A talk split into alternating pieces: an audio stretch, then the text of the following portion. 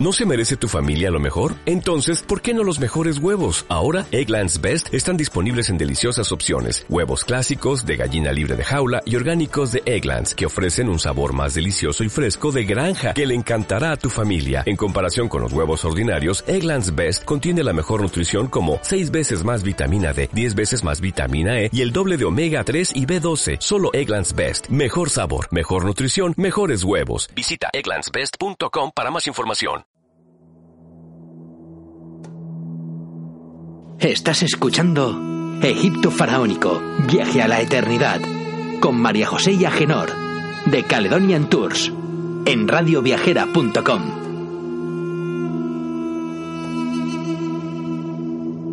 Egipto Faraónico, Viaje a la Eternidad, el programa para los amantes de los viajes, en Radio Viajera.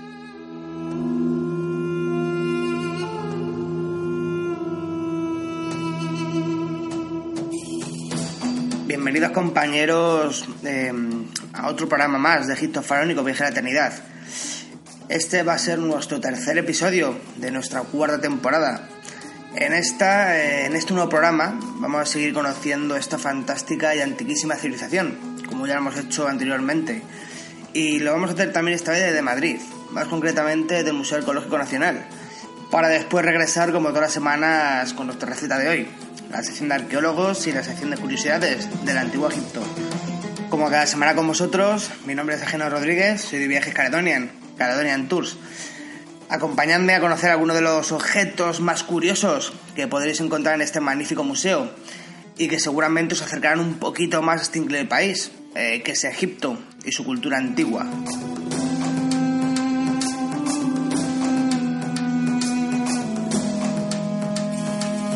Hoy os hablaré de varios sarcófagos que podréis encontrar en este museo. Vamos a comenzar con el ataúd de Taremetchen Bastet, el cual está creado en madera y recubierto por una capa de estuco y pintura blanca. Es un precioso ataúd o sarcófago, tallado con una altura de metro noventa y una anchura de 60 centímetros. Este sarcófago pertenece a la dinastía 26 y su procedencia es la necrópolis de Saqqara, o como se le conocía la zona antiguamente, de Memphis. Está datado desde el año 664 al 525 a.C. y realmente es un sarcófago antropoide masculino. Aunque como ya sabréis, en el antiguo Egipto era muy común la, reutilización de estos ataúdes y por lo que se sabe, si este ataúd, su última poseedora, fue una mujer llamada Tadmetchen Bastet, hija de Tahirdis. El sarcófago tiene el rostro cubierto con una lámina dorada sobre la que se reflejan los rasgos convencionales del difunto. Ojos grandes, nariz ancha, labios gruesos y orejas ligeramente despegadas. Y también cuenta con una peluca tripartita de rayas verdes y doradas que le cubren el pecho y parte de la espalda y una barba postiza que le cae sobre su collar, el useg. Contiene también debajo eh, una diosa con alas desplegadas sujetando dos signos Ang. Este ataúd contiene una inscripción que relata el capítulo 72 del libro de los muertos, en su versión saíta, y sobre su espalda, más concretamente en el pilar dorsal, podréis ver seguramente la copia de los capítulos 640-643 de los textos de las pirámides. Otro de los preciosos sarcófagos que podemos admirar en este museo y que creo que os va a gustar mucho es el sarcófago de Bach. Es un hermoso sarcófago de madera y amarillo con policromía y tallado, que data del Reino Nuevo. Un sarcófago con una altura de 200 centímetros por 65 de ancho y que cuenta con una hermosa iconografía de Hamset, Anubis, Tamutef, Jeff, Happy, Un sarcófago realmente antropomorfo que pertenecía a un hombre llamado Bach, que cuenta con un tocado con peluca tripartita y un fondo amarillo por encima, del cual se ha pintado la decoración y las inscripciones en color negro. En la tapadera podemos encontrar dibujada a la diosa Isis, con las alas extendidas que da paso a una inscripción con la fórmula de ofrendas y el nombre del difunto. Estas son cinco líneas de inscripción perpendiculares a esta, separadas entre sí por figuras de divinidades.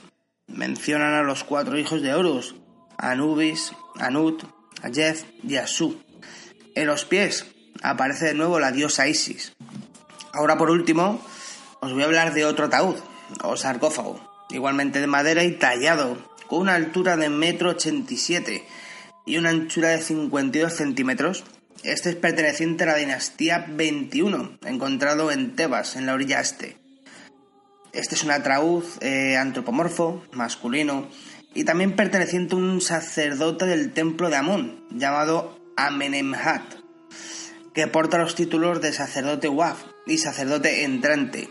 En el santuario del templo de los Amón, los temas iconográficos eh, que se han dibujado en ambas tapaderas y en la caja recogen aspectos esenciales de la religión egipcia, como el juicio del alma ante Osiris, la escena de la creación de Nut y Su, todos ellos vinculados a la resurrección del difunto.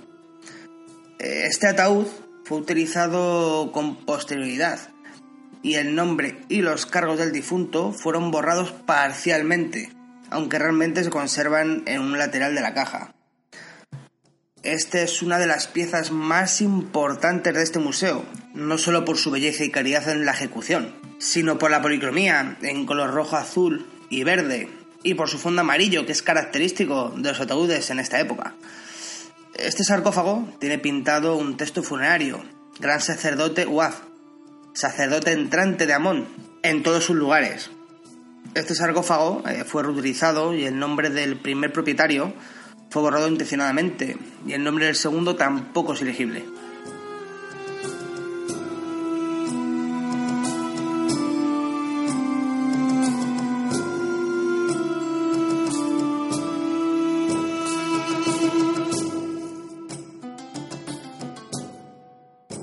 Bueno compañeros, ¿qué os han parecido estos sarcófagos? Realmente son sarcófagos muy bonitos, así que os animo a que vayáis al museo y los admiréis os aseguro que os encontraréis un poquito más cerca de esta increíble civilización antigua. Bueno compañeros, ¿qué os parece si ahora pasamos a nuestra sección de arqueólogos famosos? Hoy voy a hablar de Bernardino Drobetti. Este nació en Italia, en Bardania, en la región de Piamonte, el 4 de enero de 1776. Y fue un diplomático italiano, abogado, militar y explorador de Egipto, antiguario y coleccionista. Bernardino estudió en la Universidad de Turín y se unió al ejército francés que tuvo como comandante al por aquel entonces el joven general Bonaparte en la campaña de Italia. Fue ayudante de campo del mariscal Joaquín Murat. En 1801 fue nombrado ministro de guerra en Piamonte y gracias a esto fue nombrado juez de Turín hasta 1803. Después eh, tomó el cargo de vicecónsul y cónsul de Francia en Egipto durante la época del primer imperio francés y de nuevo con la restauración francesa. Drobetti, como os decía, eh, fue también aparte de un coleccionista de antigüedades, un explorador, y visitó el Alto Egipto en 1816, y llegando hasta los templos de Nubia. Logró también llegar hasta Busimbel, donde por desgracia le fue imposible remover la arena y cubrir la entrada del templo de Ramsés II. Tres años después, exploró el desierto de Libia junto a Alessandro Ricci, eh, llegando hasta el remoto oasis de Daquel. En septiembre de 1828, mientras Champollion pasaba por el Cairo, Bernardino visita la mezquita de Yakut, donde se encuentra una estela muy similar a la piedra de Rosetta, e inmediatamente pide al cónsul francés en Alejandría que notifica a Drobetti sobre la necesidad de conseguir esta nueva piedra que contenía escritos en jeroglífico, demótico y griego antiguo. Drobetti, eh, a través de sus muchas influencias, logra agregar la estela en la lista de regalos de Mehmed Ali al rey Carlos de Francia.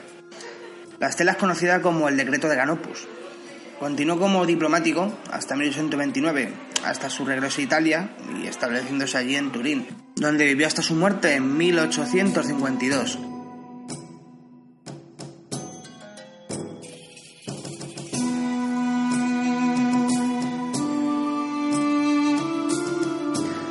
Este fue otro gran arqueólogo de la época, ¿verdad? Bueno, compañeros, ahora qué os parece si pasamos a nuestra sección de recetas egipcias. Hoy os traemos otra receta riquísima, el arroz con aves, verán.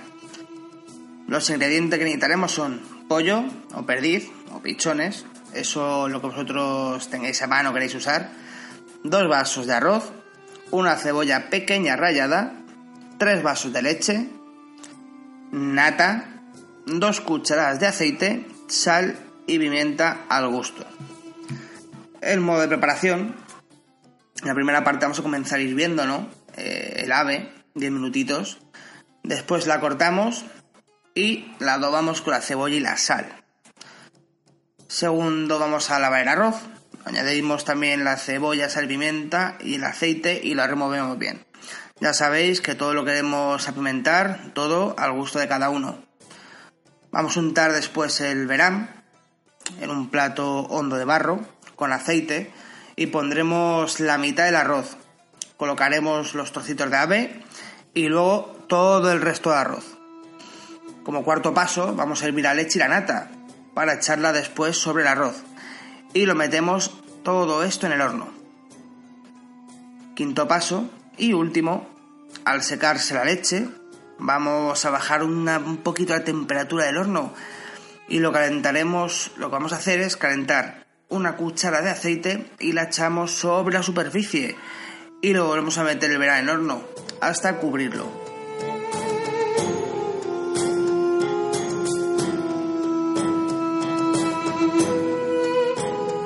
Esta receta os puedo asegurar que es una receta muy deliciosa. Ya verás cómo va a gustar muchísimo y muy fácil de hacer. Os recuerdo nuestra edición de correo electrónico por si queréis contarnos qué tal os ha la receta o por si queréis viajar con nosotros. Nuestra dirección de correo electrónico es info arroba caledoniantour.com. Y a continuación, ahora antes de terminar este programa, vamos a pasar a nuestra sección de curiosidades. Hoy os hablaré de uno de los símbolos más famosos de esta antiquísima cultura y que tantos de nosotros tenemos como amuleto o decoración en nuestras casas hoy en día. Hoy os hablaré del escarabajo. Como ya os he comentado, es uno de los símbolos más famosos y que más observas en Egipto. ¿Qué significa exactamente? Pues vamos a ver.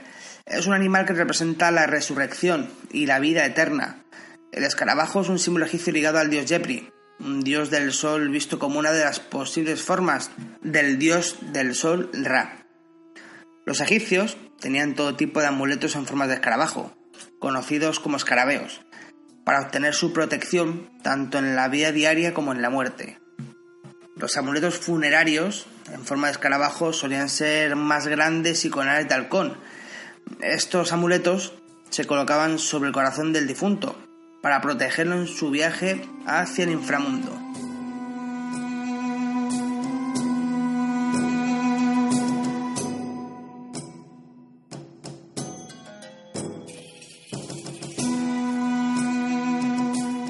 ¿Sabíais esto realmente de uno de los símbolos más famosos egipcios? Realmente os digo que es una cosa muy interesante cómo pensaban estos antiguos egipcios y cómo actuaban según esta creencia, ¿verdad? Bueno, compañeros, eh, una semana más hemos llegado al final de nuestro viaje a través de la magnífica cultura del Antiguo Egipto. Nos despedimos de este nuestro tercer programa, de esta cuarta temporada de Egipto Faraónico. Os recuerdo una vez más nuestra dirección de correo, que es info arroba caledoniantour.com por si queréis viajar con nosotros o contarnos vuestra opinión sobre la receta, las curiosidades o nuestro descubridor de hoy. De nuevo, recordaros una semana más que disponemos de tours por Egipto con todo incluido y tours especializados incluidos para egiptólogos. También si deseáis estudiar egiptología en el país, podemos ayudaros con los trámites y alojamientos. Ya os lo digo que no los tenéis que pesar más y quiero que os animéis a viajar con nosotros Egipto os está esperando. Yo os aseguro que no deja a nadie indiferente. Es un país realmente hermoso y si viajáis con nosotros vais a descubrir y conocer de primera mano todas las maravillas posibles de esta magnífica cultura antigua y muchas interesantísimas historias sobre los faraones, sus templos y su gente. Os esperamos una vez más la semana que viene para que estéis con nosotros en nuestro siguiente y cuarto programa de esta cuarta temporada Solo deciros que gracias una vez más por acompañaros en este especial y único viaje. Hasta la semana que viene, compañeros.